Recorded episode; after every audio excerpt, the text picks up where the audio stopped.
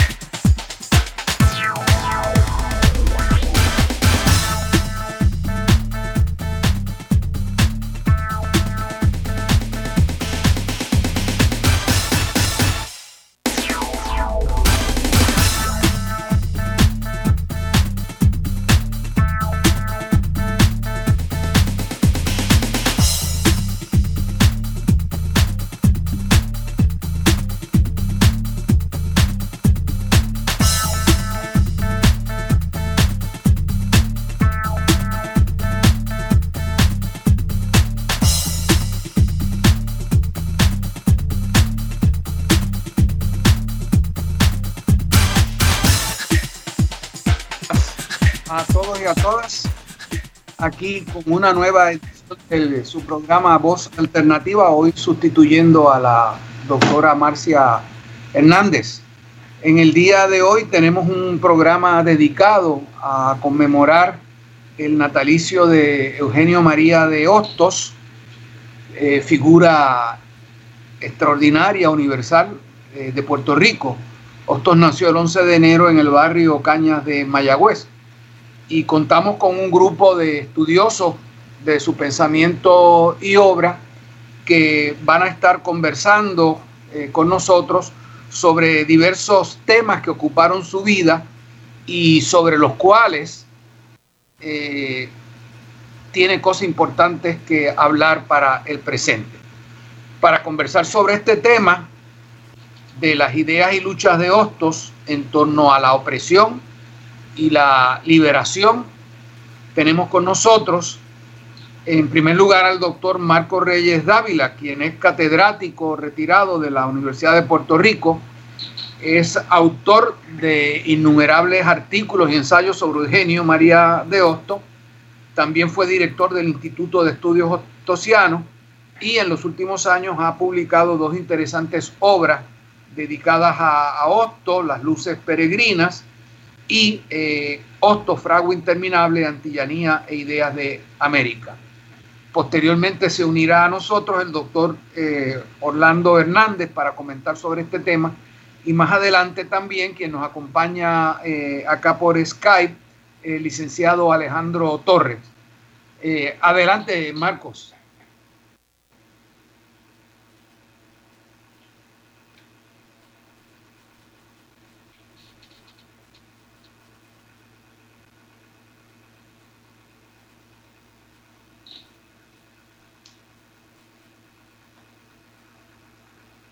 Marcos, no.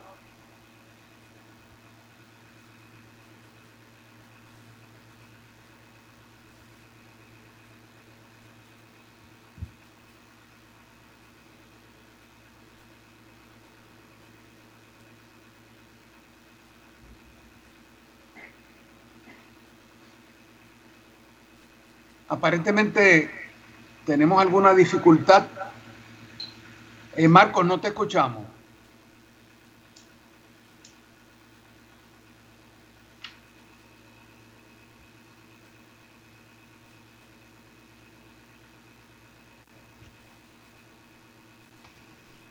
De vuelta?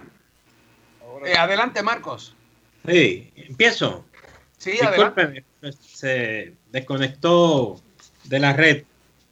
Eh, buenos días. Sobre este tema de la descolonización, dependencia, desigualdad, opresión, liberación, mujer, trabajadores, ideas étnicas en Hosto, que se nos ha propuesto tratar, hay un mundo para exponer y también para investigar porque estamos muy lejos de tener completo todo el panorama.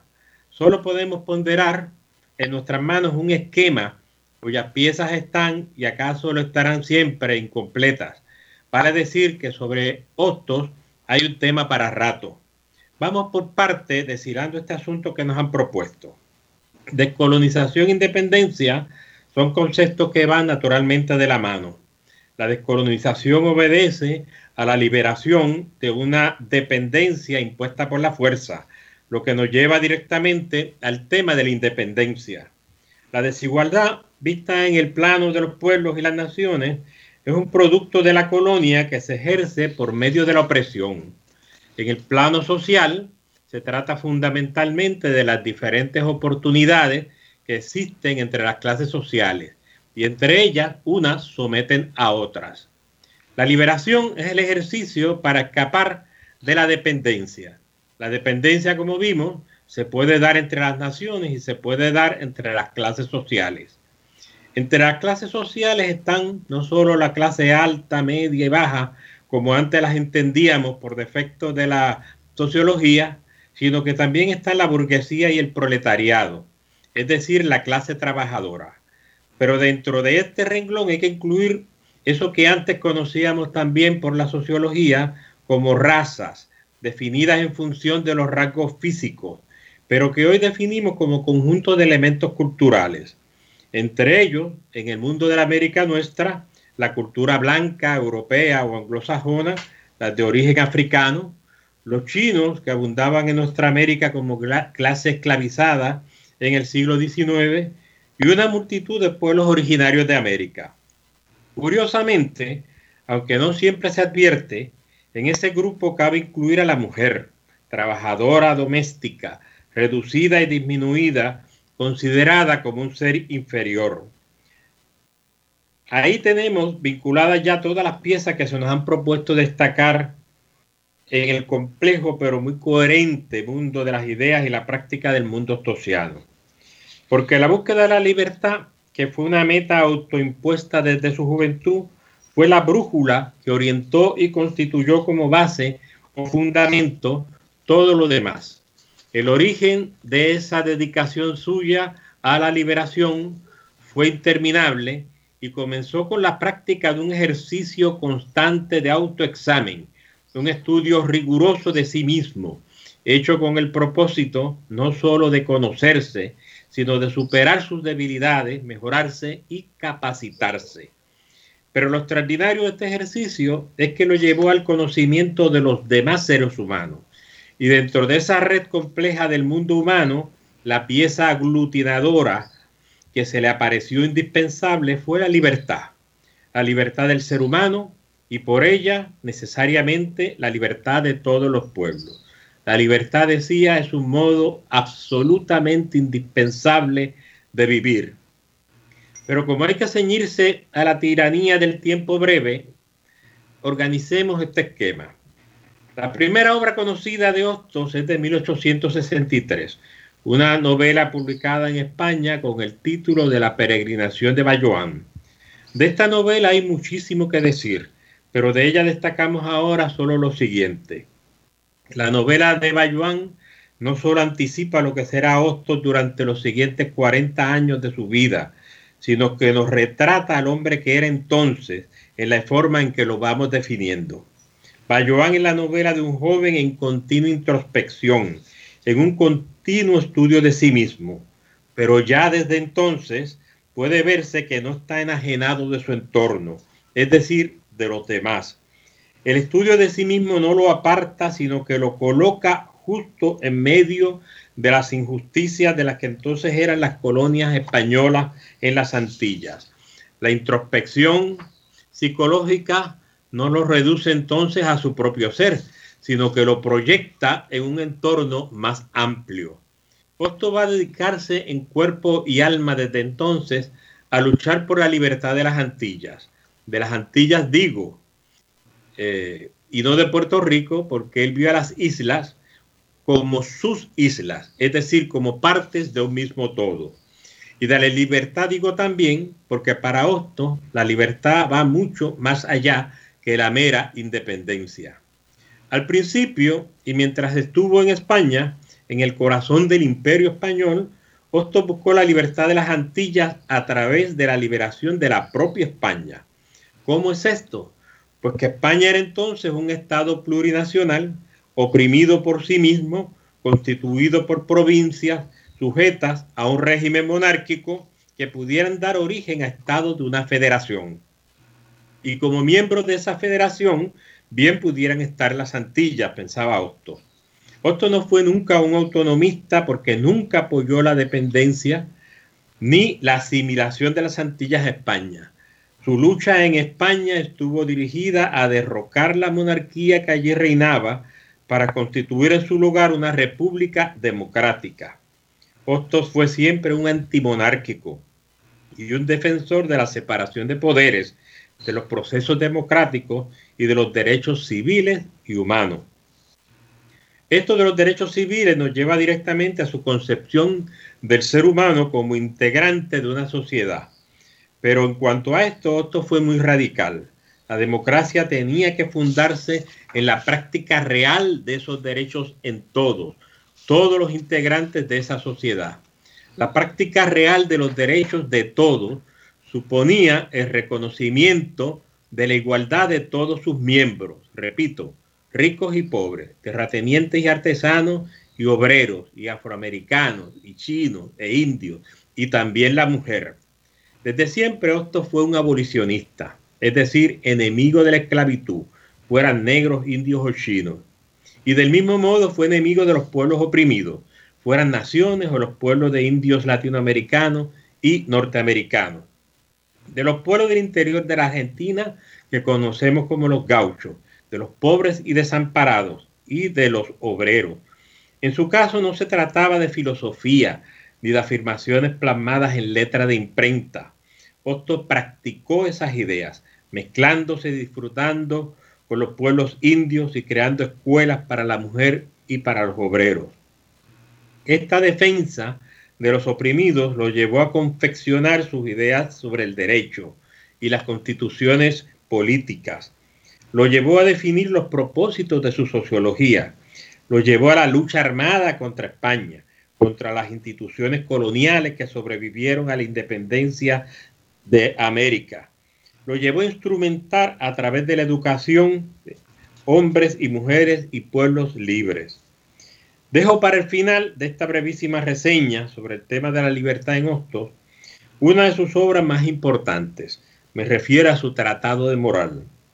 Si bien su diario es el retrato de su esfuerzo interminable por dominarse para alcanzar las metas que se propuso, y si bien en el programa de los independientes que redactó y publicó en Nueva York en 1876, ya alcanza a constituir en cuanto programa los principios que deben guiar a la liberación de los pueblos, en el Tratado de Moral recoge todo aquello que en que basa su quehacer en todas las disciplinas y áreas en que se movió a diestra y siniestra. El tratado es fruto del estudio de sí mismo, pero también de sus luchas políticas, de sus ejercicios pedagógicos, de sus luchas sociales, el tratado de moral o la moral social, como también se le conoce, es en el fondo un tratado sobre la libertad, porque descubrió temprano en su vida que el ser que era no se reducía a sí mismo, que él se hallaba en medio de los demás, así como los demás estaban en él. de modo que la libertad no era ni podía ser la libertad del individuo solo, sino la libertad de todos. Y la libertad era y es, por lo tanto, un bien social. Marcos, perdona que te interrumpa. Vamos a ver si eh, Orlando Hernández se pudo conectar para darle una oportunidad a él eh, para que se exprese sobre el tema. Falta un parrafito. Adelante. Ocurre entonces que la libertad puede ser un abrir de puertas y cadenas, pero las de todo. Y como vivimos en sociedad, entonces hay que aprender a vivir en sociedad hablamos entonces de moral social. Moral social es como se ve libertad. Y la libertad es el producto y resultado del cumplimiento de deberes para con los demás y para con uno mismo, unido a la práctica de los derechos. la práctica, porque bien sabía Hosto que el derecho no ejercido no es un derecho real.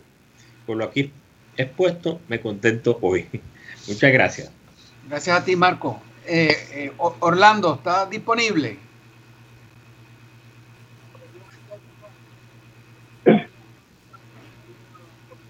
Orlando. Sí.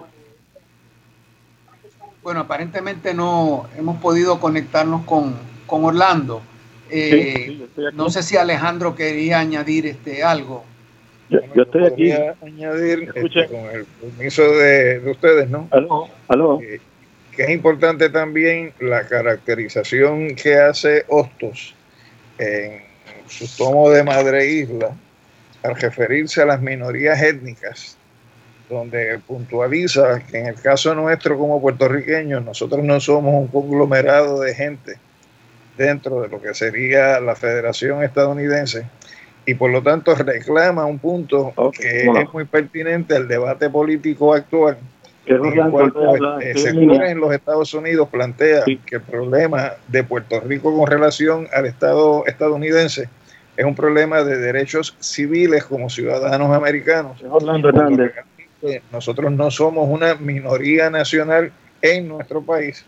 Por lo tanto, aquí no hay un problema de derechos civiles, sino que realmente es un problema de derechos humanos, donde conforme a lo que es la normativa internacional, el colonialismo es una violación sustancial de los derechos humanos de los pueblos.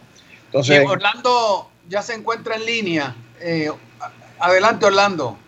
Sí, buenos días a todos. Marcos, un abrazo. Ángel, un fuerte abrazo a todos y eh, me alegra mucho estar compartiendo con ustedes este programa.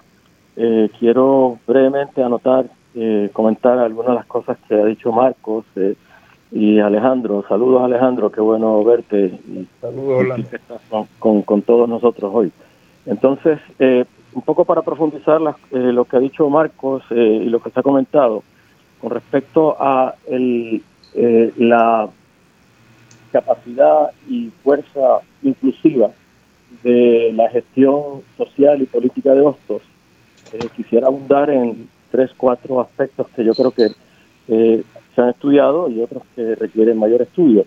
En primer lugar, pues el compromiso de Hostos con el derecho de, de las mujeres a la educación y a participar plenamente de los procesos políticos y sociales eh, se va dando desde precisamente el momento en que España comienza a, discutir con otros intelectuales la, lo que llamaban pues la educación eh, de la mujer, eh, una educación académica, y que esto va a llevar a un punto incluso superior a, hablar específicamente de una educación científica, ¿no? En Chile, país que visitó en, en 1872, diciembre del 72, hasta septiembre del 73, 18 meses estuvo, y tuvo una participación muy amplia eh, en diversos aspectos. El periodista, vivía entonces el periodismo eh, en Valparaíso, precisamente el periódico La Patria de Valparaíso, y allí escribió ampliamente sobre algunos temas que se han dicho. Eh, entonces, los derechos humanos, por ejemplo, sobre Latinoamérica en sentido más amplio, sobre la necesidad de que los países latinoamericanos pudieran reunirse, unirse y trabajar el problema de la independencia de Cuba y Puerto Rico, que fue el, factor principal que llevó a su viaje por América Latina. Eh, lo vemos en, su libro estupendo que se llama Viaje Sur y en temas suramericanos. Específicamente con respecto a la mujer, Osto no es un mesías, no es un redentor, Osto sencillamente participa de las luchas y de los procesos políticos y sociales que se dan en los países donde él, a donde va, a donde eh, llega, ¿no? Entonces en Chile se había planteado ya precisamente desde diciembre de 1872 la necesidad, la deshabilidad de parte de las mujeres educadoras de que le dieran paso a las estudiantes para cursar eh, estudios universitarios, profesionales. Eh, el debate se da en todo el país, hay mujeres y intelectuales que participan, esto se escribe como parte de ese, de ese debate. Eh, dos eh, ensayos muy importantes, dos discursos, dos conferencias que va a ofrecer en la Academia de las Bellas eh, Letras y allí pues entonces plantea no solamente el derecho de la mujer a educarse, sino la necesidad para que las mujeres pudieran realmente desarrollarse eh, intelectual y socialmente y además para hacer más plena la sociedad con la participación de la mujer eh, en, a nivel nacional y a nivel familiar y social. Él es uno de los primeros intelectuales, quizás el primero, en, en identificar que precisamente a la mujer se le niegan los derechos para beneficio de los hombres, son los hombres quienes legislan la opresión de la mujer. Entonces, eh, es un planteamiento radical, ¿no? Y probablemente insólito en esos momentos entre, entre hombres. Lo que interesa también es ver que Hostos se sigue esa trayectoria, además de sus escritos de Chile, cuando va a Venezuela y eh, le piden que el discurso principal en la inauguración de la eh, Escuela Normal número 2 eh, en Caracas, 1877 pues eh, va a terminar el discurso eh, precisamente indicando que el, logro es muy importante, pero hace falta algo, que es que haya una normal para mujeres. Esa, es la última oración de este discurso que se da frente al, presidente eh, de aquel entonces, ¿no? En, Caracas, Venezuela. Y finalmente, en los años 80, en el año 81 precisamente, cuando estos le, le, piden que organice el sistema educativo y, que específicamente que pueda desarrollar una iniciativa para formar los maestros, la formación de los ejércitos que llamaba ejércitos de la enseñanza. Pues en el 1880 ah, este, comienza con la fundación de una normal para, para varones, para hombres, pero inmediatamente después, al año siguiente, además de fundar la, normal para varones en Santiago, funda con Salomé Ureña la primera normal para mujeres, que todavía no va a ser normal porque es una escuela de señoritas, pero seis años más tarde se convierte en normal. Lo más importante aquí es que Hostos hace un gesto muy significativo de entregarle a Salomé la dirección, a pesar de que aparecen ellos como co-directores y como cofundadores, es realmente Salomé quien lleva eh, la batuta y quien lleva la, gestión de, coordinar los trabajos y formar a, las mujeres en, la, el desarrollo de su vocación de maestra. De modo que esto vive lo que ahora llamamos eso de empoderamiento o, participación de, de, poder, ¿verdad?, de los sectores que han sido oprimidos. Y eso hay que destacarlo porque yo creo que es una eh, absoluta modernidad y una absoluta eh, vigencia. Eh, hay otras cosas que me gustaría discutir, pero quizás lo voy a dejar para más adelante con respecto a los eh, eh, el trabajo que hace Ostos con los uh, originales, que dignifica su, en la opinión pública la, visión que ellos hay y ataca directamente a las sociedades de Occidente, de crear toda una serie de injusticias e incluso intervenir con el resultado de eh, Gracias, Orlando. Tenemos que ir a una pausa. Regresamos en breve. Las sociedades de los. Uh, eh, de, los eh, Les habla el doctor Ángel Villarini, hoy a cargo de este programa dedicado a conmemorar el natalicio de Eugenio María de Hostos, nacido un 11 de enero en Barrio Cañas, Mayagüez, Puerto Rico y en este segmento vamos a estar conversando eh, en torno a las ideas de Hostos sobre el imperialismo, su visión de los Estados Unidos y su concepción sobre el proceso de descolonización de Puerto Rico. Para ello, acá eh, en Trujillo Alto tuvimos un apagón, así que por un momento nos fuimos de aire, estamos de, regreso. Eh, como les decía, contamos con nosotros ahora con el licenciado Alejandro Torres, eh, otro estudioso del pensamiento de Eugenio eh, María de Hosto, que nos va a estar hablando eh, sobre el, tema del proceso de descolonización, según lo concibió Eugenio María de Hostos ante la situación colonial que en ese momento vivía Puerto Rico. ¿no? El licenciado eh, Torres eh, fue presidente del Colegio de abogados y abogadas de Puerto Rico y actualmente preside una de las más importantes comisiones de esa institución relacionada precisamente con este tema. Eh, además, en este segmento nos va a acompañar de nuevo el doctor Orlando Hernández, quien es profesor emérito del Hostos Community College y es también un estudioso del pensamiento de Eugenio María de, de Hostos. Próximamente va a publicar un escrito sobre la correspondencia entre Hostos y el doctor Manuel Guzmán Rodríguez, uno de los más importantes seguidores de, de Hostos en, en aquel tiempo. Eh, adelante, Alejandro.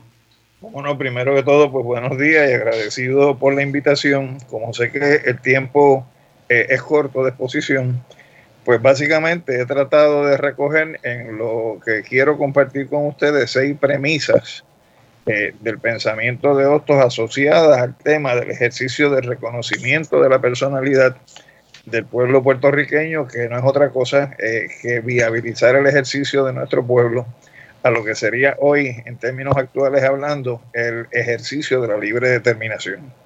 Estos puntos no necesariamente tienen un orden cronológico, sino más bien están agrupados desde el punto de vista de exposición. Lo primero que tenemos que ver en esos escritos de Hostos entre el año 1898 y 1902 es su rechazo a la anexión de Puerto Rico considerando la misma como un acto de conquista que es contrario al derecho, que se funda en el uso de la fuerza y que es contrario a las instituciones y a las tradiciones legales de los Estados Unidos de América. Segundo, Hostos partía de que Puerto Rico no es un pedazo del continente en donde radica la población del norte, y decía que éramos una isla que ni geográfica, ni étnica, ni histórica, ni etimológicamente corresponde al sistema natural de la Federación Americana y ya desde entonces él planteaba que no estaba dentro del radar de los Estados Unidos la idea de integrar a Puerto Rico como un estado de la Unión, que es lo que posteriormente vamos a encontrar a partir del año 1900 con las decisiones de la Corte Suprema de los Estados Unidos, donde inicialmente dice que nosotros somos un territorio no incorporado, es decir, que pertenecemos a, pero no formamos parte de los Estados Unidos. Y más adelante, en otro de los casos insulares, a la altura del cierre de la segunda década, donde aún con la ciudadanía estadounidense impuesta, se establece que eso no presupone la decisión de los Estados Unidos de integrarnos como un Estado de la Unión.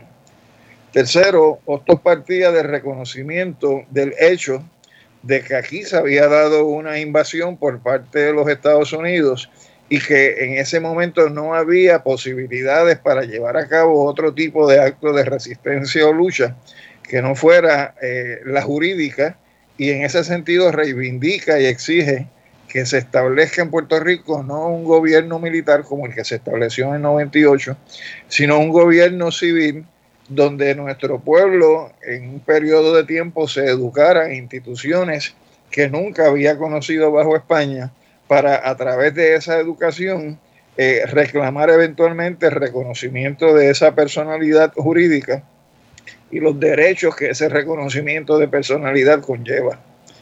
En cuarto lugar, eh, a raíz de la ocupación militar de Puerto Rico y posteriormente de la implantación del primer gobierno civil bajo la ley que señalaba dos caminos posibles en la solución final de, Puerto Rico. Uno era un gobierno temporal, que en algún momento lo definió de 15, después de 20, eh, 20 y pico de años, donde se diera ese proceso en el cual nosotros eh, nos asimiláramos a lo que es un régimen democrático siguiendo el modelo de las instituciones de gobierno de los Estados Unidos para desde esa civilidad obtenida entonces poder hacer el ejercicio de consulta de la decisión final de los puertorriqueños y él llamó ese periodo un periodo de gobierno temporal y definió las características que él mismo tendría y si las examinamos y las confrontamos con lo que es el modelo actual de Estado libre asociado, vamos a encontrar que eran superiores los avances que ya Hostos proponía en aquel momento a lo que son las realidades que nosotros hemos vivido hasta el presente. Y la segunda vía ante el gobierno temporal era la de la anexión, pero Hostos planteaba que siempre tendría Puerto Rico el derecho a la secesión, es decir, a la separación. Y está la famosa cita de él, donde señala que mientras quede un vislumbre de derecho en el pueblo estadounidense, eh, no está perdido para nosotros el derecho a reclamar la independencia, porque ni hoy, ni mañana, ni nunca nuestra patria dejará de ser nuestra. El quinto elemento que es importante destacar es que cuando se disuelve la sección Puerto Rico del Partido Revolucionario Cubano eh, en el año 98, Hostos idea una forma alternativa de continuar la lucha por los derechos de reconocimiento de la personalidad del pueblo puertorriqueño frente a la realidad de una eh, eventual invasión y ocupación militar por parte de los Estados Unidos. Y es lo que él define como un plan de salvación de la patria a través de una liga de patriotas, donde plantea eh, que se, se, unan los distintos sectores eh, puertorriqueños, las tres tendencias históricas, que desde 1795 eh, habían prevalecido en Puerto Rico, que era la corriente autonomista, la corriente independentista y la corriente anexionista, para en conjunto entonces hacer un reclamo de reconocimiento de esos derechos y de esa personalidad jurídica de Puerto Rico ante los Estados Unidos. Y ahí es que él plantea, junto a Julio Ena, que era anexionista, Manuel Seno Gandía, que era autonomista en ese momento, y él como independentista, reclamar de Estados Unidos el respeto a los derechos de Puerto Rico, siendo esos derechos, entre otros, el reconocimiento precisamente de la personalidad jurídica, la instauración de un gobierno civil y el ejercicio del voto a través del plebiscito para disponer el resultado final de nuestras relaciones con los Estados Unidos.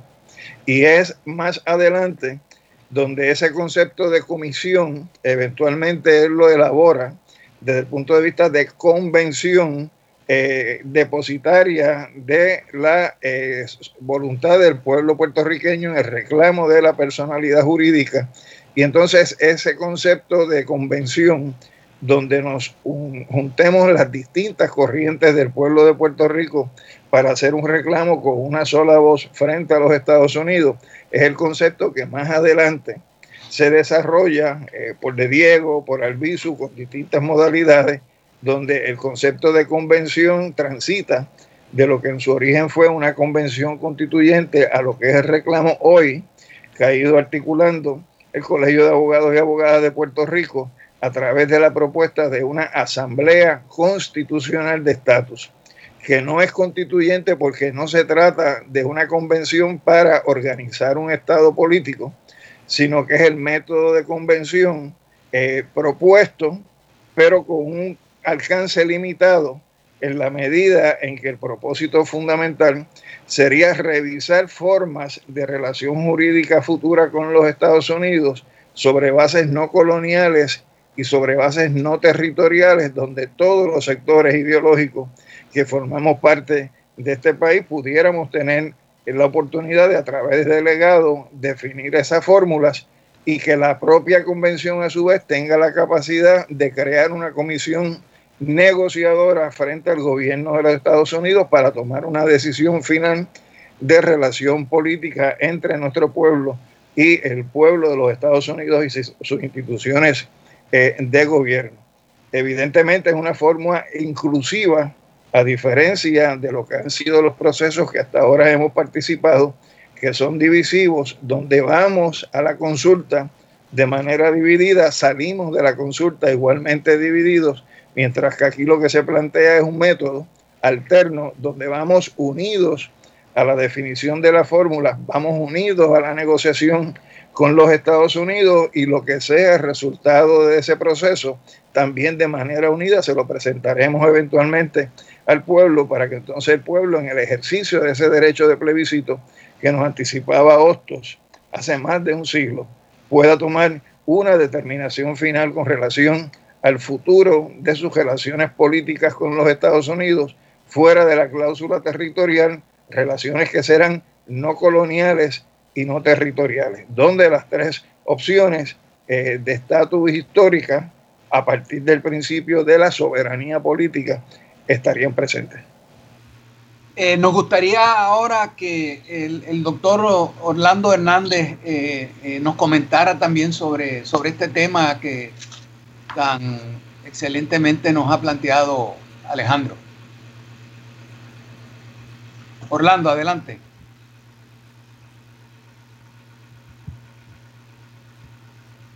En lo que entra Orlando, eh, me gustaría añadir a, lo, planteado por Alejandro la importancia que tiene dentro de la concepción ostosiana de un proceso de descolonización, sobre todo a partir de la Liga de los Patriotas, no concebir este proceso eh, fundamentalmente en términos jurídicos, sino concebirlo como un proceso histórico, eh, social, donde la descolonización iba a ser producto del propio desarrollo del pueblo puertorriqueño.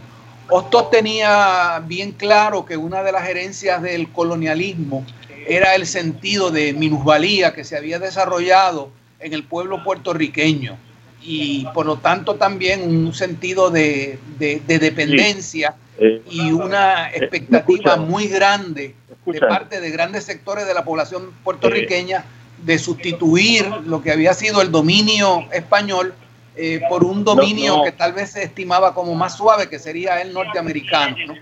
Y por lo tanto, uno de los propósitos principales de la Liga de los Patriotas era la formación del puertorriqueño en términos de elevar su sentido de, autoestima, eh, de sus capacidades, como él las llama, eh, para asumir la tarea de tomar control sobre el país. Y en ese sentido, el proceso de descolonización tenía que verse como un proceso eh, educativo de formación de la conciencia patriótica del puertorriqueño, que significaba que el puertorriqueño aprendiera, desarrollara, la capacidad para hacerse cargo del país, eh, cosa que el puertorriqueño ya había demostrado, porque a pesar del régimen eh, tan severo que España nos había impuesto, en Puerto Rico se habían alcanzado unos desarrollos eh, comparables a los que se habían alcanzado en algunas de las repúblicas latinoamericanas. Y la Liga de los Patriotas, por lo tanto, intentaba hacer todo un movimiento social, todo un ejercicio de poder social donde los puertorriqueños habríamos de estar desarrollando eh, escuelas, eh, gimnasios, proyectos agrícolas, eh, cooperativas, centros de salud, ¿no? era casi, casi una especie de, estado paralelo lo que intentaba crear la Liga de los Patriotas como un ejercicio de poder de la ciudadanía puertorriqueña. no sé si ya tenemos a Orlando con nosotros. Orlando. Sí, cómo no. ¿Me escucha? Adelante. Sí, dígame, por favor, que no, parece que hay una interferencia. Sí. Sí, tus comentarios sobre la Liga de los Patriotas, el proceso de descolonización según lo concibió Hostos. Cómo no, seguro. Voy a, eh, voy a hacer un par de comentarios sobre lo que planteó eh, el compañero Alejandro Torres. Eh, yo creo que hay una lectura muy puntual de los, eh, las posiciones de Hostos con respecto a eh, la descolonización de Puerto Rico y con una gran eh, con un gran acierto verdad de parte de Hostos en esos momentos donde prácticamente no había una opinión favorecedora del proceso de descolonización eso se fue dando paulatinamente pero lo que sucedió en esos momentos fue francamente una borrachera anexionista donde incluso algunos de los principales eh, líderes autonomistas eh, y algunos independentistas pasaron a ser anexionistas y eh, posteriormente se dieron cuenta del error que, se estaba cometiendo con respecto a las necesidades básicas de nuestro pueblo.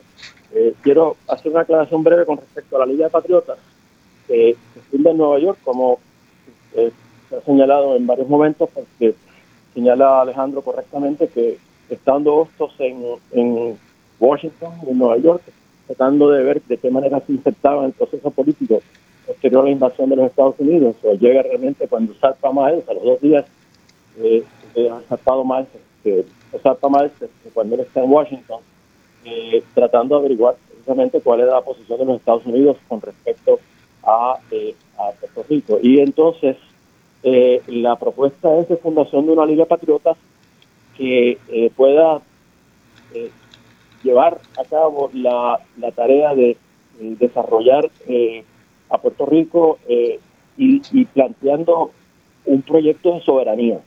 El problema que hubo con eso es que cuando Hostos plantea en la Liga de Patriotas en Nueva York, eh, a principios de agosto, la soberanía como objetivo principal, eh, la mayoría de los eh, miembros de la Liga, de lo que era entonces la sección Puerto Rico del Partido Revolucionario Cubano, y que pasó a ser entonces la Liga de Patriotas, le, le llevó eh, la oposición, incluyendo algunos de los de los importantes líderes de aquel momento, no solamente ENA, que era anexionista, pero bueno, tío y, otros eh, líderes. Entonces, eh, ese proyecto que propone Hostos de desarrollar un plan de soberanía se ve impedido por la eh, por la gran fuerza que tenía en ese momento una visión completamente idealizada de lo que podría haber sido el anexionismo y, y que realmente de, eh, sacó de, de, carril los primeros esfuerzos de Hostos en Nueva York. Luego, cuando llega a Puerto Rico, va a asumir la soberanía precisamente como norte principal junto con la educación para el desarrollo social, político y la y la las propuestas de autogestión que se dan en esos momentos de su parte, económica y de otro, y otro tipo. Ahora, eh, eso está en acta, dicho sea de paso, unas actas que apenas se, se consultan, lo que acabo de decir del el, rechazo del proyecto de soberanía. Lo otro que es importante y creo que vale la pena señalar para propósitos históricos, eh, de la conciencia de lo que realmente se ha visto en Puerto Rico con eh, el uso del plebiscito para malograr la libre determinación de nuestro pueblo. no era eso lo que planteaba Hostos en el momento en que eh, proponía el uso del plebiscito, ¿no? la mayoría surge de un planteamiento que hace el senador Charles Sumner, Massachusetts, cuando se da la guerra, antes de la guerra entre Francia y Alemania por la Alsacia, y entonces eh, desde el Senado de Estados Unidos propone un plebiscito, que entonces una innovación, no se, no se estiraba, el derecho de conquista en aquellos momentos era lo que primaba, y en esta ocasión pues se habla de una un ejercicio de libre determinación. Otto conoce eso porque estaba precisamente en los Estados Unidos en 1870 cuando se daban esas discusiones y esas propuestas y la guerra. Entonces, eh, en Puerto Rico, las propuestas de otros sobre el plebiscito son muy distintas a las que se han visto desde el año 1967. Ha habido cuatro plebiscitos distintos, si no me equivoco, y en ninguno de ellos se ha podido resolver el problema básico de la libre determinación por el modo como se han eh, articulados y los propósitos de esos plebiscitos que a veces no son verdaderamente con eh, fines de tipo eh, democrático. Eh, por lo tanto, el proyecto de Hostos lo va a recoger de Diego en 1917 en una resolución concurrente que pide que haya un plebiscito para desarrollar un mecanismo de autodeterminación. En esos momentos, pues no se puede ver. Él fallece poco tiempo después pero la resolución existe y más adelante, en el 1945, el Senado y la Cámara de Puerto Rico van a pasar un proyecto conjunto, una resolución plebiscitaria que pasa eh, el Senado y la Cámara, y no sé si es eh, abrumadoramente, pero el, el, asunto es que esto, alguna vez se propone al gobernador Togwell, él veta eh, ese proyecto. Y la, y la Cámara y el Senado eh, se sobreponen al veto de Togwell, logran eh, irse por encima, derrotar el veto de Togwell, y el asunto va entonces al, presidente, que en aquel momento era Truman, y Truman rechaza la posibilidad de un plebiscito para Puerto Rico en 1945, que tenía una intención de abrir el diálogo y de crear un proceso de libre determinación. Eso nada más que para que se sepa, ¿verdad? Que hay un antecedente importante y que en aquellos momentos no se hablaba de que un partido político tomara ventaja de un proceso que le pertenece al pueblo de Puerto Rico completo, sino que fuera realmente un ejercicio de libre determinación democrático para que los puertorriqueños decidiéramos eh, cuál debía ser el destino de nuestro país. yo creo que eso por el momento eh, es lo que quería aportar. Les devuelvo eh, la, eh, la palabra a los amigos.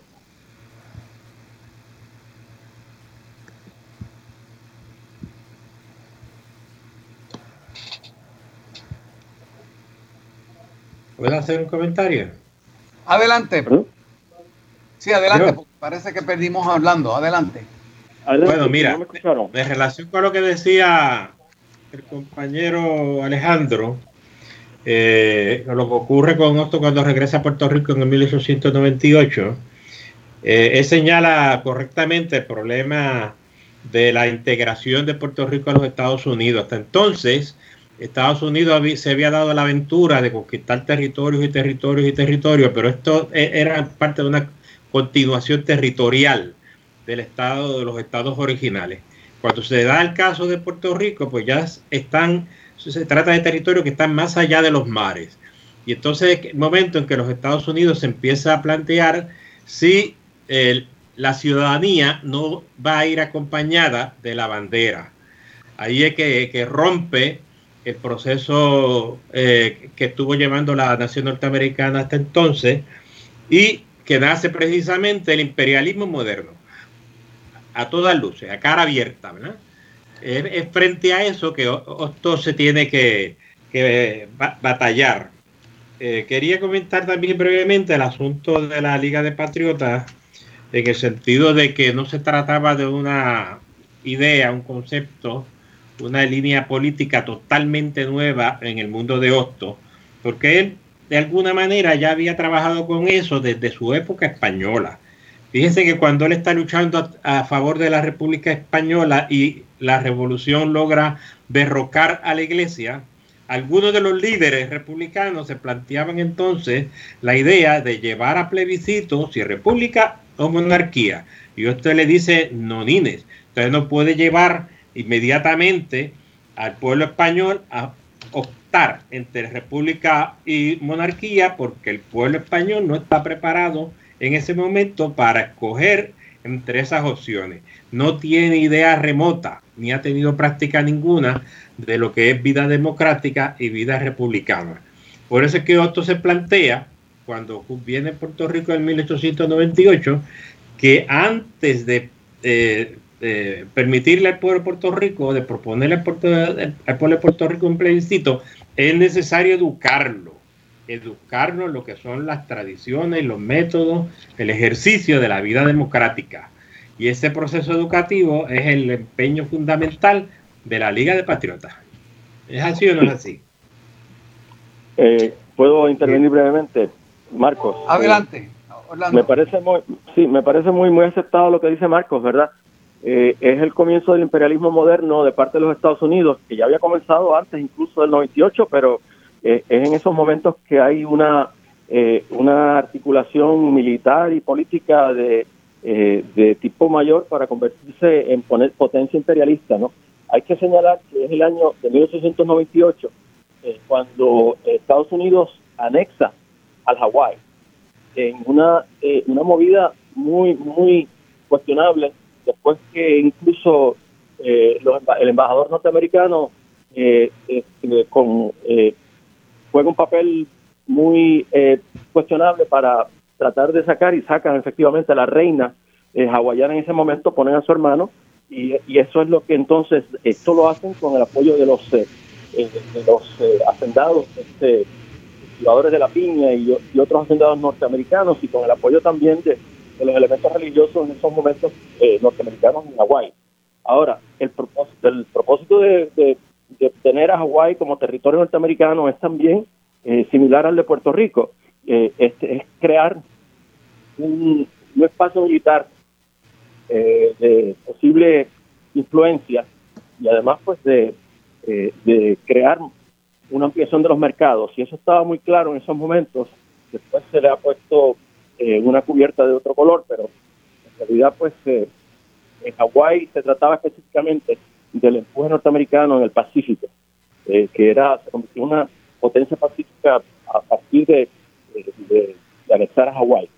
Hubo 11 plebiscitos, los 11 estaban amañados y los rechazó el presidente Cleveland. Y cuando llega McKinley que había eh, que había garantizado públicamente en la campaña que no se iba a anexar a Cuba ni a ningún otro territorio. Una de las cosas que hace el Congreso de los Estados Unidos es anexar a Hawái. Y el caso Tenemos que ir a una pausa, eh, regresamos en breve. Vale. Doctor Ángel Villarini Jusino, moderando este programa especial de voz alternativa dedicado a conmemorar el natalicio, el 11 de enero de 1939, en que, perdón, 1903, en que nació, eh, perdón, me estoy confundiendo con la fecha, 1839, en que nació nuestro gran patriota Eugenio María de Hostos. Y en este tercer segmento de Voz Alternativa conversamos eh, sobre las ideas de Hostos en torno a otro tema de gran actualidad, su concepto de la religión, su postura personal en torno a la misma y la relación entre religión y moral. Para iniciar el tema contamos con el doctor Carlos Rojas, quien es profesor emérito de la Universidad de Puerto Rico, se desempeñó como catedrático de Filosofía y Humanidades en el recinto de Humacao por varias décadas, es autor de Hostos, Apreciación Filosófica, eh, eh, otra obra, Pensamiento Filosófico Puertorriqueño Latinoamericano, 100 años de filosofía, y también de la filosofía moderna en el Caribe hispano. Y últimamente el texto Filosofía de la Educación desde los griegos a la tardo-modernidad. Se unirá también en este segmento la doctora Vivian Aufán Vázquez, quien es profesora, investigadora, ensayista y escritora puertorriqueña. Doctorada de Temple University, tiene eh, una especialidad en literatura colonial latinoamericana y un certificado de bioética del recinto de ciencias médicas. Eh, dirige actualmente el Centro Ostosiano del Ateneo puertorriqueño y es miembro de la Cátedra Internacional de la UNESCO José Martí. Es autora eh, del libro La Liga de los Patriotas de Eugenio María de Hostos. Eh, adelante, Carlos.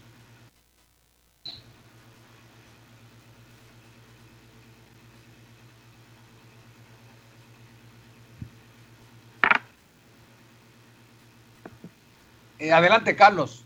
Doctor Carlos Rojas.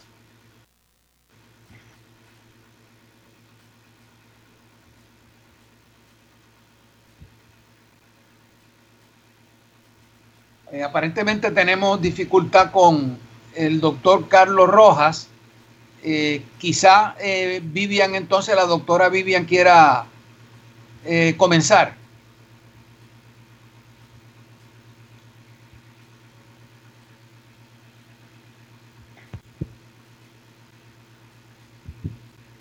Estamos teniendo dificultad con la, con la comunicación.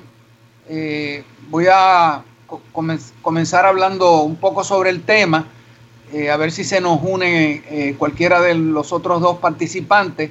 Y, también le voy a pedir al, profesor Alejandro Torres, que sé que ha trabajado con esta temática, que, que se nos una a la, a la conversación. E, este tema, como indicábamos, es de gran actualidad lo fue en la época de, Hostos y uno de los grandes obstáculos y resistencia que encontró Hostos, sobre todo para desarrollar su gran proyecto educativo, del que hablaremos en el último segmento del programa, eh, fue precisamente eh, la idea que él planteó de una escuela laica en, ese momento eh, histórico eh, en, todos los países latinoamericanos existía un, concordato y la religión era una eh, materia que se enseñaba y era obligatoria en las escuelas, de modo que esta idea de una escuela laica, una escuela donde no se enseñara religión, causó grandes controversias y si el tema hoy día causa controversias, imagínense en esa época. Creo que ya se nos une eh, Carlos Rojas. Adelante, Carlos.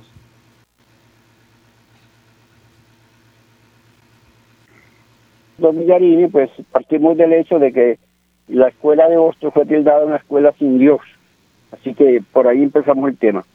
Eh, voy a trabajar sobre todo el tratado de moral, porque en la parte denominada moral natural, y en la parte moral social, en ambos en ambas partes hay un tratamiento sobre el tema de la religión. En la moral natural eh, eh, hay una posición basada fundamentalmente en el filósofo inglés Herbert Spencer, eh, que es una posición agnóstica. Quiere decir que, como dice Spencer, sobre el absoluto no tenemos ningún conocimiento, es inconocible. Y esa también entonces la posición de Hostos, va a decir que eh, la, las religiones son explorescencias metafísicas, un pasado de la humanidad que ya debe ser superado y que eh, debe ser sustituido por unas religiones más filosóficas. Eh, curiosamente, ese tratado de moral natural es interesante porque eh, establece lo que hoy llamaríamos una ética ecológica. Es decir, alrededor del tema de la naturaleza, esto trabaja el tema ecológico y consiste en una gratitud hacia la naturaleza como causa desconocida de todo lo que hay en el universo. Establece también un deber de tolerancia, que es muy importante dentro de su liberalismo, es decir, de respetar todas las religiones, porque todas ellas son mm, interpretaciones de las cuales no sabemos que ninguna sea la verdadera y por lo tanto es importante eh, respetarlas para un clima de convivencia social. Por eso, para Boston la religión es eh, o cumple una función social y esa función social es de tipo moral, mantener, eh, hacer obligante, vinculante la moral, ese es el deber de la religión en la sociedad. Por otra parte, en, el, en la moral social tenemos un tratamiento ligeramente distinto. La moral social se inspira más bien en el filósofo también positivista francés eh, Augusto Comte. Comte defiende lo que él llamó un eh, humanismo o positivismo religioso. En ese humanismo la divinidad es el hombre, la humanidad, la humanidad. Y es una religión filosófica que no tiene dogmas, pero que es fundamentalmente predica una moral altruista. Y eso es lo que principalmente le llama la atención a Hostos. Hay una adhesión explícita de Hostos a la posición de eh, Comte en este punto. Sin embargo, este, a la vez que elogia a Comte, me parece que hay también en él una posición más estrictamente personal que eh, dice lo siguiente, la, la voy a leer porque es fundamental. Dice, se puede llegar, se llega y es bueno llegar individualmente a deshacerse de toda divinidad tradicional, a fabricar por sí mismo la suya, a hacer de la humanidad un ser divino y de la civilización un culto, a convertir la actividad de la propia conciencia en religión y en culto los deberes de la vida. Fíjense que esa posición es una posición, es propiamente la posición suya, es una posición más individual, que yo la compararía un poco a lo que dice Max Weber, de la lucha de los dioses, es decir, la lucha de valores en una sociedad secularizada, y donde pues cada persona está llamada a elegir sus propios valores. Y aquí eh, en lugar de, dioses tendríamos que hablar entonces de valores y es una opción personal. Ese viene siendo el punto de vista personal de Hostos. Ahora, hay que tener en cuenta que Hostos no pretende suprimir la religión, en ese sentido no se podría hablar de un ateísmo explícito, porque eh, dice explícitamente que las religiones son, inmortales y la razón de esa afirmación está en que la religión cumple una función social y esa función social es hacer vinculante la religión.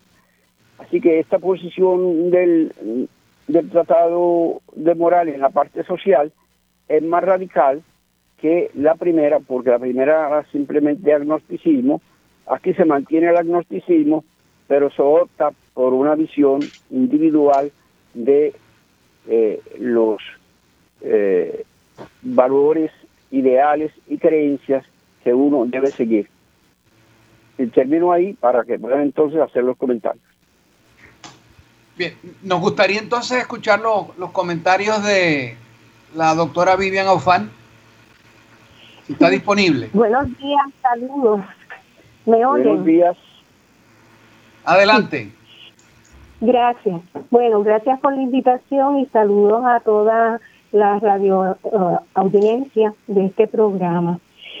Este, este punto de la religión en Hostos es sumamente pertinente porque como dijo eh, Rojas Osorio, ¿no? no solamente lo, lo presenta en la moral social, eh, también lo podemos encontrar en el Tratado de Sociología y en Formajando el Porvenir Americano, porque como él reconoce la religión como un proceso social histórico, eh, esa relación, ¿verdad? Eh, va a llevar a la religión como el centro del plan de estudio apocéntrico lo, la, la visión va a ser histórica, eh, como se estaba diciendo, es una, es una educación laica, pero dentro de esa educación laica, la visión histórica, él le asigna eh, seis cursos al concepto de la religión eh, como antecedentes al cristianismo, Moisés, Jesús, organización del cristianismo, teología y metafísica, la Inquisición, la religión como un factor de conciencia y justicia y verdad. Entonces, él sí ve la, esa religión como el monoteísmo, una evolución del pensamiento, no como una verdad obligatoria. Eh, desde esa perspectiva, pues, eh, como dice eh, Carlos, no se suprime la religión, sino que se estudia y se racionaliza la religión para superar la exaltación y el fanatismo. Él lo que quiere evitar es esa, eh, esa trascendencia del, del fanatismo.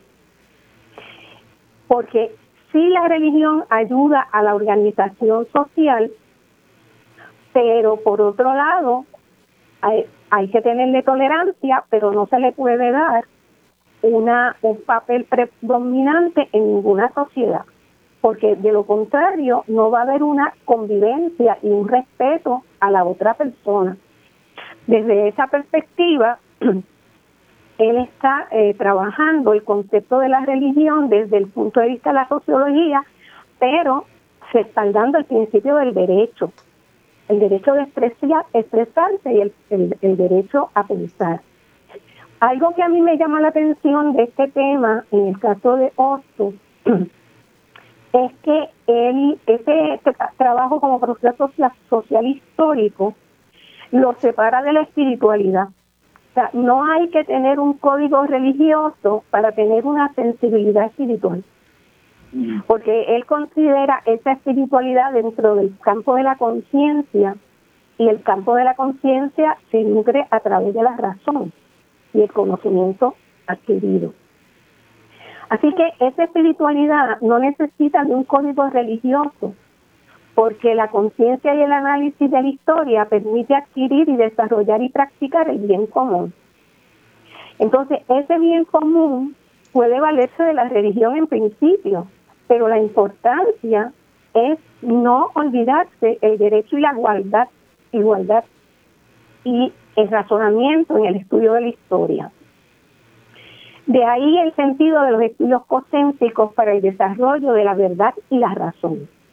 Usted puede tener una creencia religiosa, pero cuando entra a su análisis se da cuenta que tiene unos claroscuros.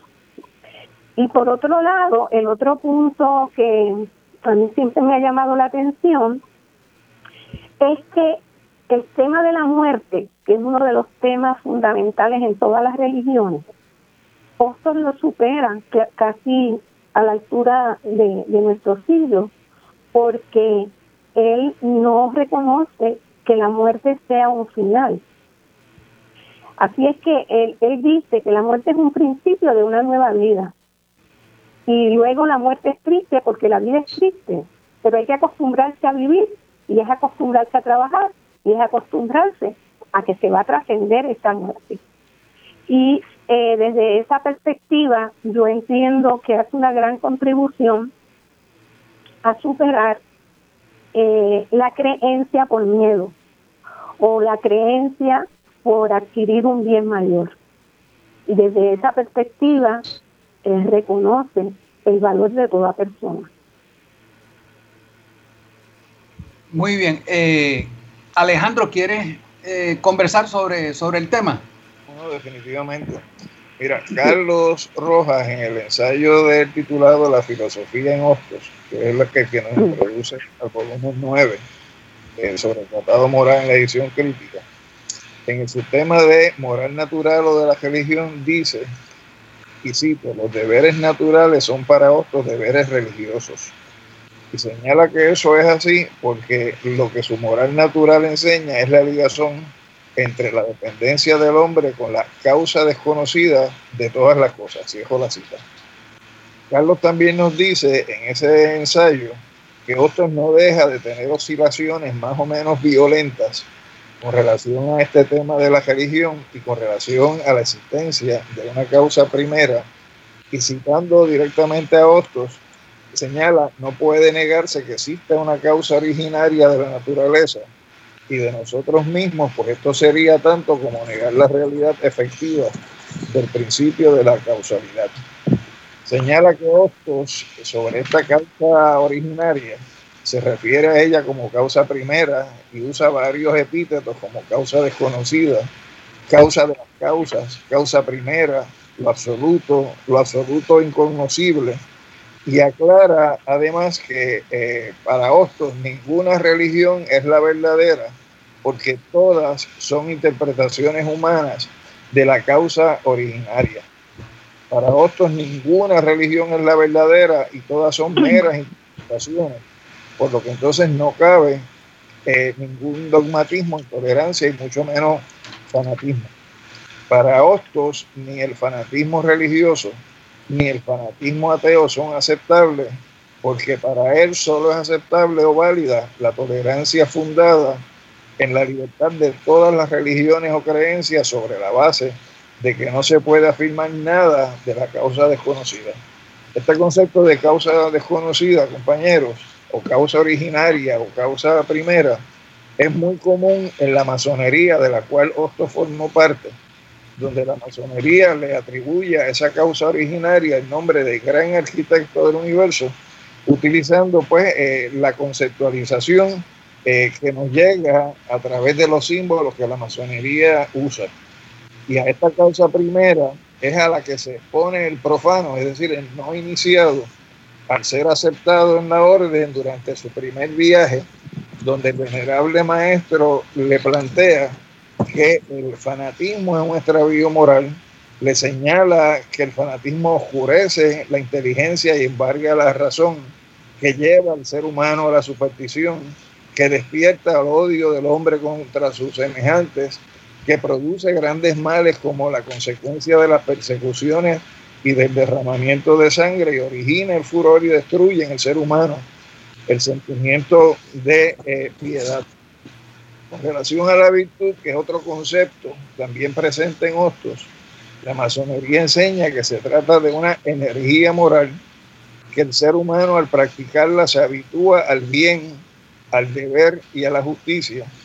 Es un impulso natural hacia la honradez, una predisposición al sacrificio en favor a los demás seres humanos. Es la resolución de dominar las malas pasiones combatiéndolas con firmeza y decisión para orar en armonía con la razón perfeccionada que siempre induce a hacer el bien. Es el triunfo de la voluntad sobre los deseos, el resultado del trabajo incesante del ser humano para acercarse a la perfección por el camino que existe para alcanzarla, es decir, por la devoción a los semejantes, por la negación de la personalidad, por el sacrificio.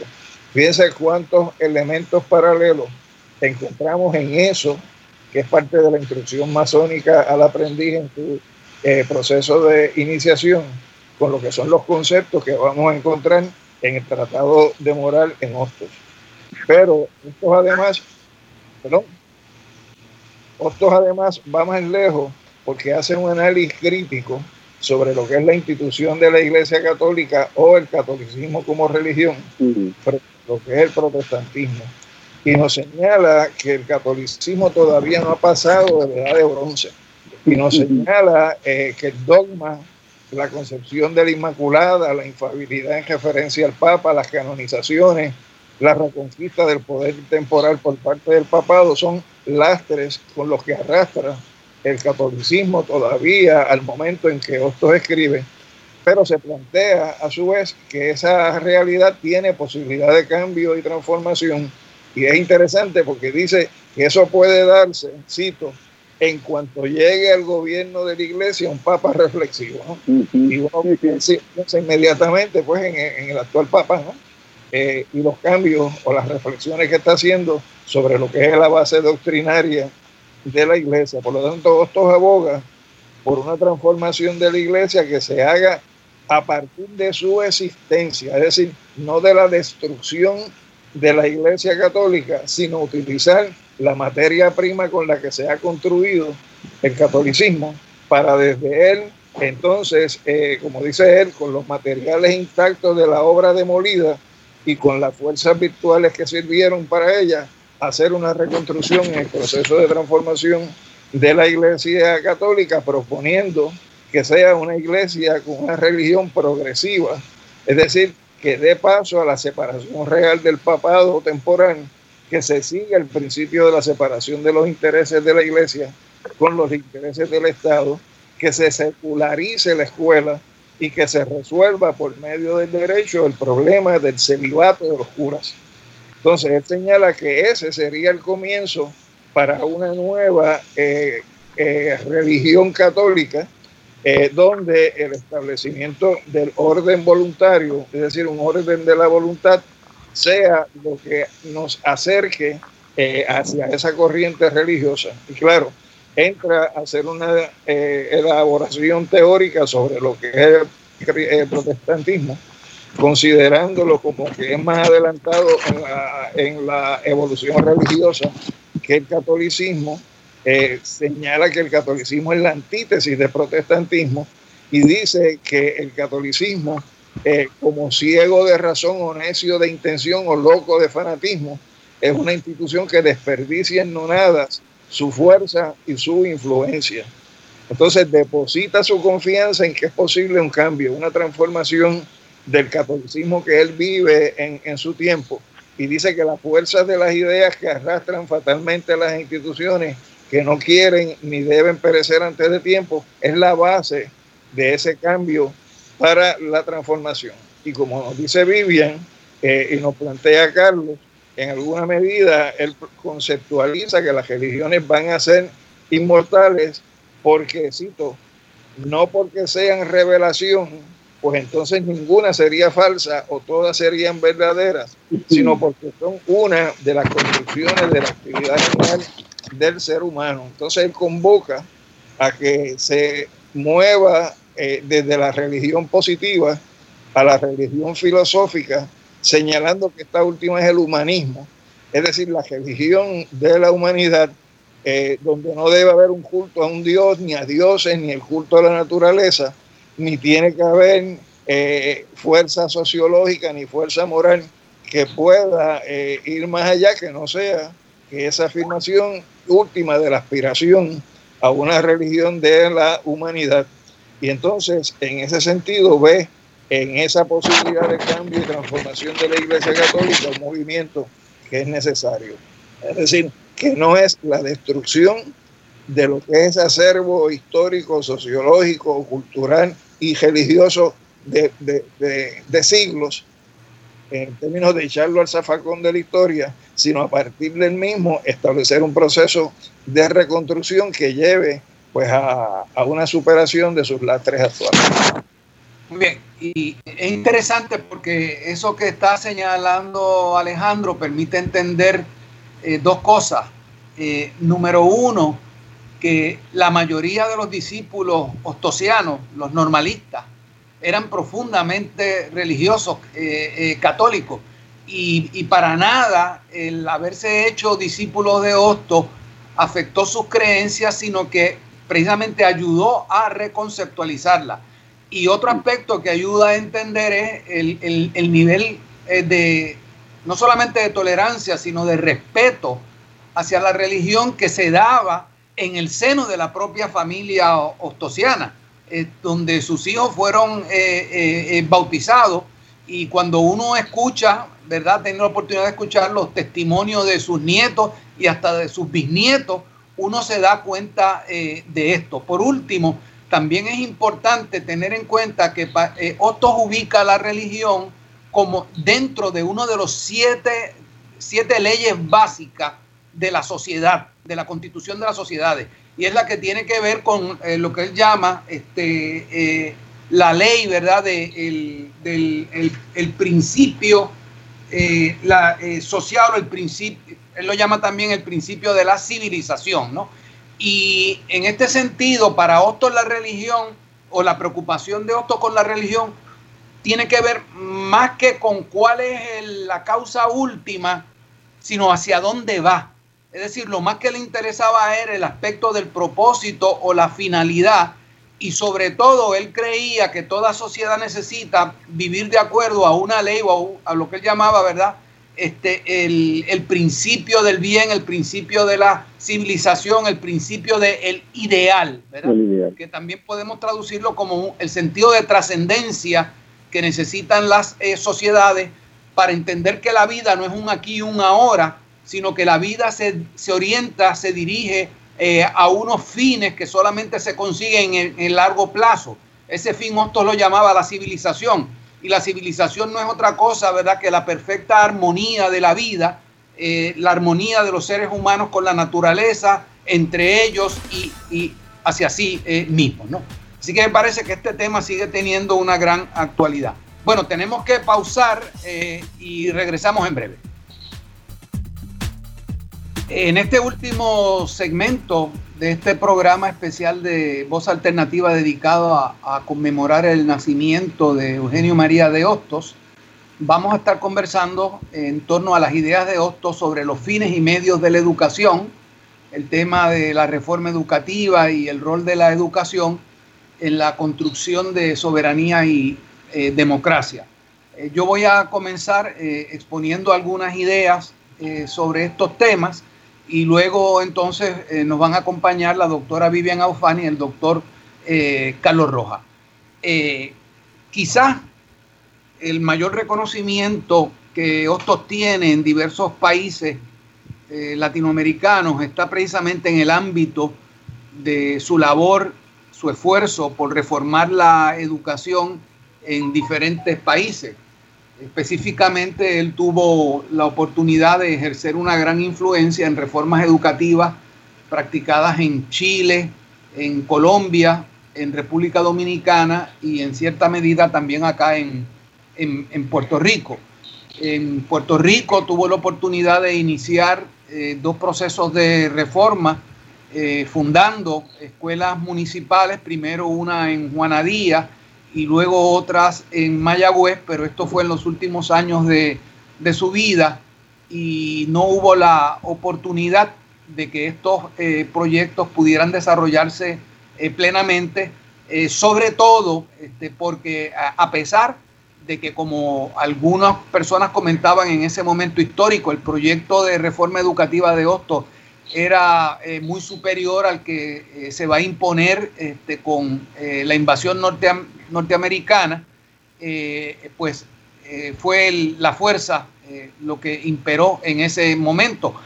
algo similar ocurrió en la República Dominicana, donde Hostos logra un primer éxito alrededor del año 1879, aprobando una ley de reforma en República Dominicana y luego cuando eh, se, se, le nombra director de la escuela normal y en una tercera ocasión, cuando regresa en el 1900 a la República Dominicana y es inspector de escuela.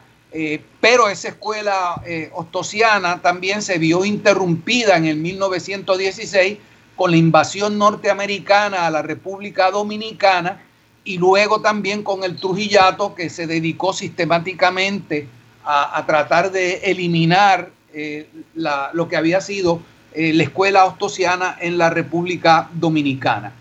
a mí me gustaría, por la brevedad del tiempo, nada más que insistir en algunos temas que me parecen eh, claves y que siguen teniendo una gran actualidad.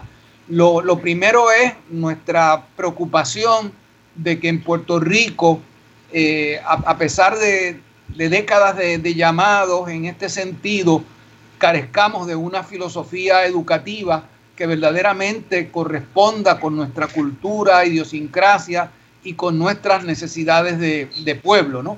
Y, Hostos nos dejó un legado en este sentido muy importante. Hostos entendía que la, escuela tenía que ser sobre todo la, forjadora de la conciencia de, pueblo, de la conciencia eh, ciudadana, de la conciencia eh, patriótica. Y Hostos entendía que la, la vida del ser humano y la calidad de vida de los pueblos depende de ciertas relaciones, de tres relaciones. La relación que tenemos con la naturaleza, la relación que tenemos entre nosotros y la relación que tenemos con nosotros mismos. Y que por lo tanto la tarea fundamental de la educación tenía que ser ayudarnos a entender ese hecho, ayudarnos a entender esa relación para que fuéramos capaces de construir lo que él llama relaciones saludables o relaciones buenas eh, con la naturaleza, con los otros seres humanos y con nosotros mismos. Y en ese sentido, para mí el lema de Hostos que mejor resume lo que era para él la, tarea de la escuela es cuando él dice, ¿verdad?, que los seres humanos somos obreros de la vida. Y la tarea de la escuela es prepararnos para ser obreros de la vida. Es decir, personas que trabajamos en perfeccionar la vida en sus diferentes instancias, ¿no? La, la vida de la naturaleza, la vida de la sociedad y la vida de nosotros mismos. De manera que creía en una escuela que se dedicara fundamentalmente a esto. Y para que la escuela pudiera desempeñar esa labor, tenía que ser sobre todo un centro de formación de conciencia. Porque la conciencia es para Hostos precisamente aquella fuerza que existe en el ser humano, que es la que crea esas relaciones que tenemos, ¿no?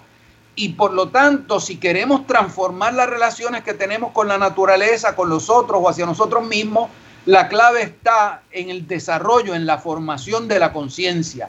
Y, por conciencia eh, entiende Osto esa fuerza que surge de la unión de entendimiento, sensibilidad y voluntad.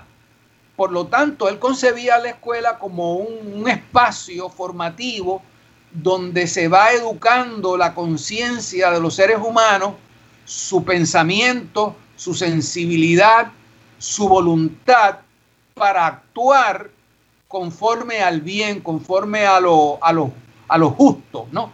Y en ese sentido es que la moral se convierte en el centro de la educación, porque la moral en última instancia consiste en tener la capacidad para distinguir qué es lo bueno y qué es lo malo en esos tres ámbitos, ¿no? En capacitarnos, la escuela por lo tanto debe capacitarnos para saber cuándo estamos haciéndole mal a la naturaleza y cómo podemos hacerle bien, o cuándo le estamos haciendo mal a un ser humano y cómo podemos hacerle bien, o cuándo nos estamos haciendo daño a nosotros mismos y cómo podemos mejorarnos a nosotros mismos. Y por lo tanto creía y formuló y propuso un tipo de currículo donde las diferentes materias y los diferentes métodos de enseñanza estaban dirigidos precisamente a formar la conciencia para que fuéramos capaces de establecer ese tipo de relación.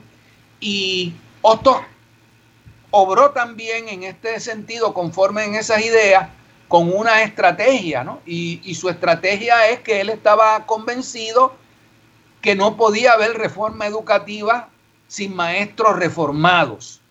Y por lo tanto su ocupación principal fue la formación de los maestros, de los normalistas. ¿no?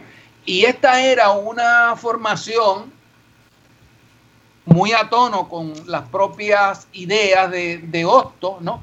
Así como formamos a los estudiantes, así tenemos que formar a los maestros, cómo desarrollar su conciencia, su entendimiento, su sensibilidad, este, eh, su, voluntad. Y la escuela normal era entonces un espacio de convivencia donde los maestros normalistas hacían una experiencia que los transformaba por completo. Y eso es lo que explica eh, este sentido casi religioso, por decirlo así, en el sentido más amplio de la palabra, que tenía la escuela ostosiana y cómo la gente que vivía allí eh, eh, tenían una vida como si, si, estuvieran en, el espacio de, de, un templo, ¿verdad? Eh, dedicados a una idea que entendían, por la que sentían y la que deseaban llevar a la acción, ¿no? Y en ese sentido, la influencia de Hostos eh, ha sido muy poderosa. Carecemos de un estudio que nos permita eh, documentar eh, toda la influencia que ha habido generación tras generación, este relevo de generaciones, ¿no? Pero cuando uno se pone a estudiar, por ejemplo, el caso de República Dominicana y el de Puerto Rico, hay que ver cómo generación tras generación esa herencia ostosiana en el ámbito de la moral, del derecho, de la educación, ha ido pasando de generación en generación. Y tal vez muchas personas desconocen cómo hoy todavía seguimos viviendo desde hostos y en hostos en muchas de las cosas que eh, hacemos, ¿no? Eh, así que dejo entonces con la palabra a, Vivian para que comente. Sí, ese, ese reconocimiento de la educación que parte de esa filosofía educativa eh, también responde al concepto de la soberanía. Es un, la soberanía que es el poder social y a la misma vez es el derecho a la libertad. Y esa elaboración de la organización educativa eh, priva el estudio amplio de la libertad a través de la historia. Ese es uno de los puntos que tenemos en nuestro sistema educativo. Esa educación es necesaria para la soberanía y la democracia, porque la sociedad necesita ese pleno derecho. En Puerto Rico ese pleno derecho no existe. Por lo tanto, puede haber una formación general de mejoramiento del profesorado, pero el sistema educativo debe responder al derecho y al bienestar de toda la sociedad. No siempre tenemos ese efecto. Yo creo que hasta que no se supere en bastante el asunto de la soberanía, del poder social, esa reforma educativa que necesita nuestro país eh, va a tardar bastante.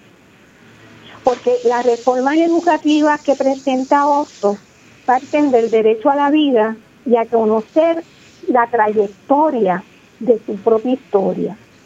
Por eso, en en el tema anterior, hay una trascendencia de esa conciencia que se puede ver a través de la religión, o se puede ver a través de la filosofía, pero lo que estamos viendo aquí es que la organización educativa que propone Hosto representa el derecho a educarse en todos los ámbitos institucionales de la sociedad y a todos los renglones sociales.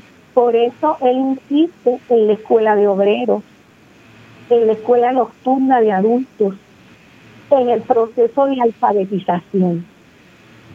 Porque Ese es el verdadero poder de la toma de decisiones a base del conocimiento propio.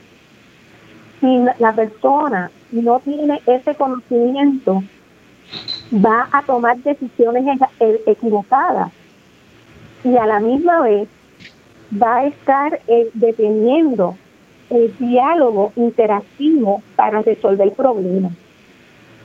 Eh, el, propósito de la educación no solamente va a ser en el aspecto académico. Yo veo a otros separándose bastante de la academia. La usa para formar profesores, pero la práctica de la observación para determinar los problemas específicos es parte de esa formación de ese magisterio.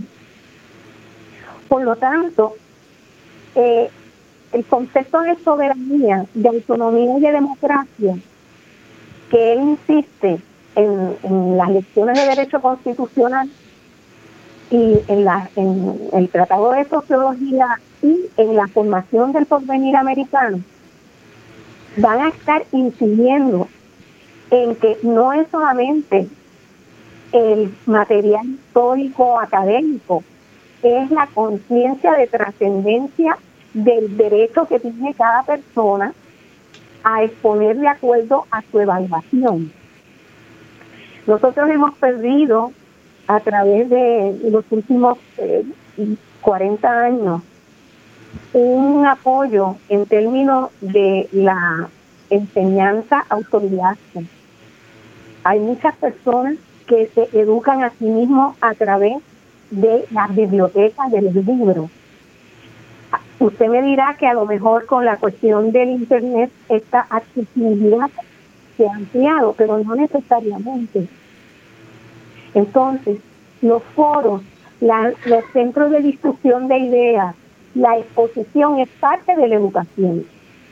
La escuela tiene que abrir la puerta más allá de las clases tradicionales. Y no solamente la escuela regular, sino también las universidades. Y esa Muy bien, vamos a... Eh, el tiempo que nos queda, quisiéramos también darle oportunidad, eh, si hay alguna persona que eh, tiene una llamada telefónica que quiera participar, puede hacerlo a partir de este momento. Eh, del estudio me, avisan si hay llamadas pendientes. Eh, y mientras tanto me gustaría darle entonces la oportunidad al doctor Carlos Rojas a participar en este tema. Carlos.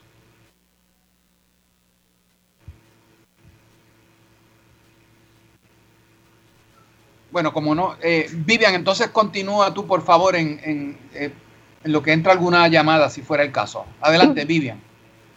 Sí, eh, voy a ir sobre el concepto de soberanía y democracia, porque yo lo veo unido a la ley que tiene que asegurar la expresión de cada persona.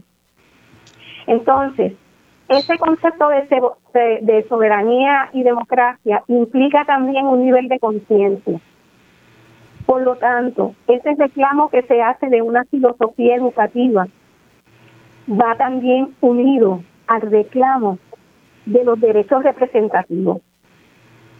Y fíjate que han habido varios casos en los que el sistema educativo ha limitado esa representatividad de personas con limitaciones de todo tipo o de rango social. Así es que eh, provee para todo esto, pero yo lo veo unido a estos otros conceptos. No es solamente la educación, por un lado, es la educación en función de la soberanía del poder social, de la autonomía del individuo y del ejercicio de la democracia representativa que debe de tener el apoyo completo, como él lo indica, en un sistema electoral responsable y representativo nuevamente. Por lo tanto, Vivian, lo, lo, que lo que está señalando me parece muy importante. Es una lástima que no tenemos más tiempo para abordar este tema pero a propósito de los recientes acontecimientos eh, tanto acá en Puerto Rico, eh, lo ocurrido en, en, las elecciones, ¿no? en, el, conteo, y lo ocurrido más recientemente en los Estados Unidos, eh, había expresado ideas muy, muy interesantes y, grandes preocupaciones al respecto, ¿no? Y sobre todo se había pronunciado muy claramente en, en contra de lo que él llamaba, ¿verdad? Y lo, y lo dice así, ¿no? La condenación absoluta de los partidos personales, que no existen sino en las sociedades ignorantes, que empezando por ignorar los verdaderos intereses, concluyen por ignorar su dignidad, andan siempre a casa de un jefe que les guíe o se postran ante un ambicioso que reduce a sí mismo su partido, ¿verdad? Y uno escucha estas palabras de Hostos y retratan exactamente la situación que se ha vivido recientemente en los Estados Unidos, ¿no? De manera que una otra de las fuentes eh, de, gran actualidad que tiene el pensamiento de Hosto son sus ideas relacionadas con lo que podemos llamar ¿verdad? una concepción radical de la democracia, eh, anclada en eso que él llamaba el, poder eh, social, para, en cierto sentido, oponerlo al, secuestro que muchas veces ocurre de la voluntad popular a través de los partidos políticos y de los caudillos dentro de esos partidos políticos, que fue una situación que Otto vivió y padeció eh, constantemente. Sí, fíjate, que ese señalamiento va directamente a un comentario que tengo aquí anotado, porque algo que representa ese abuso de poder a través de las elecciones es la ley eh, electoral actual que en Puerto Rico que viola los derechos representativos de los partidos de minorías. Y esa es una ley que hay que cuestionarla y hay que ir sobre ella, porque lo que está eh, proponiendo es un bipartidismo en la que no hay otras voces, excepto esos partidos eh, tradicionalmente reconocidos. Así que eh, el, sistema electoral a la democracia hay que perfeccionarlo. El hecho de que haya sistema electoral no garantiza una, una democracia. Y esa es una de las grandes eh, aportaciones de Otto a este asunto. de hecho, cuando, Otto, cuando Otto habla del, del, del, derecho electoral, él hace una distinción que es bien importante y que tenemos que, que rescatar, y es que él critica que se ha puesto el énfasis en el derecho y no en el poder. Y Otto llega a, decir en una ocasión, y, más o menos dice, que de las facultades sociales, esta es la más importante, ¿no? Eh, siempre y cuando la, reconozcamos como una reivindicación del poder que tiene la ciudadanía, de esa fuerza, de, ese acto de, elegir, ¿verdad? Eh, eh, esto, esto, es lo, más importante, ¿no? Y hay que enfatizarlo no solamente como un derecho, sino como un ejercicio de poder, ¿no? Y el ejercicio de poder implica, que era lo que le interesaba a Otto, no hay derecho si no hay ejercicio, y no hay ejercicio si no hay la capacidad para ejercer ese tipo de derecho. Así que eso es uno de los grandes retos es parte de esa agenda inconclusa que nos dejara el gran maestro Eugenio María de Hostos, cuyo natalicio conmemoramos mañana lunes 11 de enero. Muy agradecido a los compañeros y compañeras que nos acompañaron en este eh, programa y espero que haya sido eh, esclarecedor eh, para comprender, apreciar, valorar esta gran agenda que nos legó Eugenio María de Otto. Muchas gracias y buenas tardes.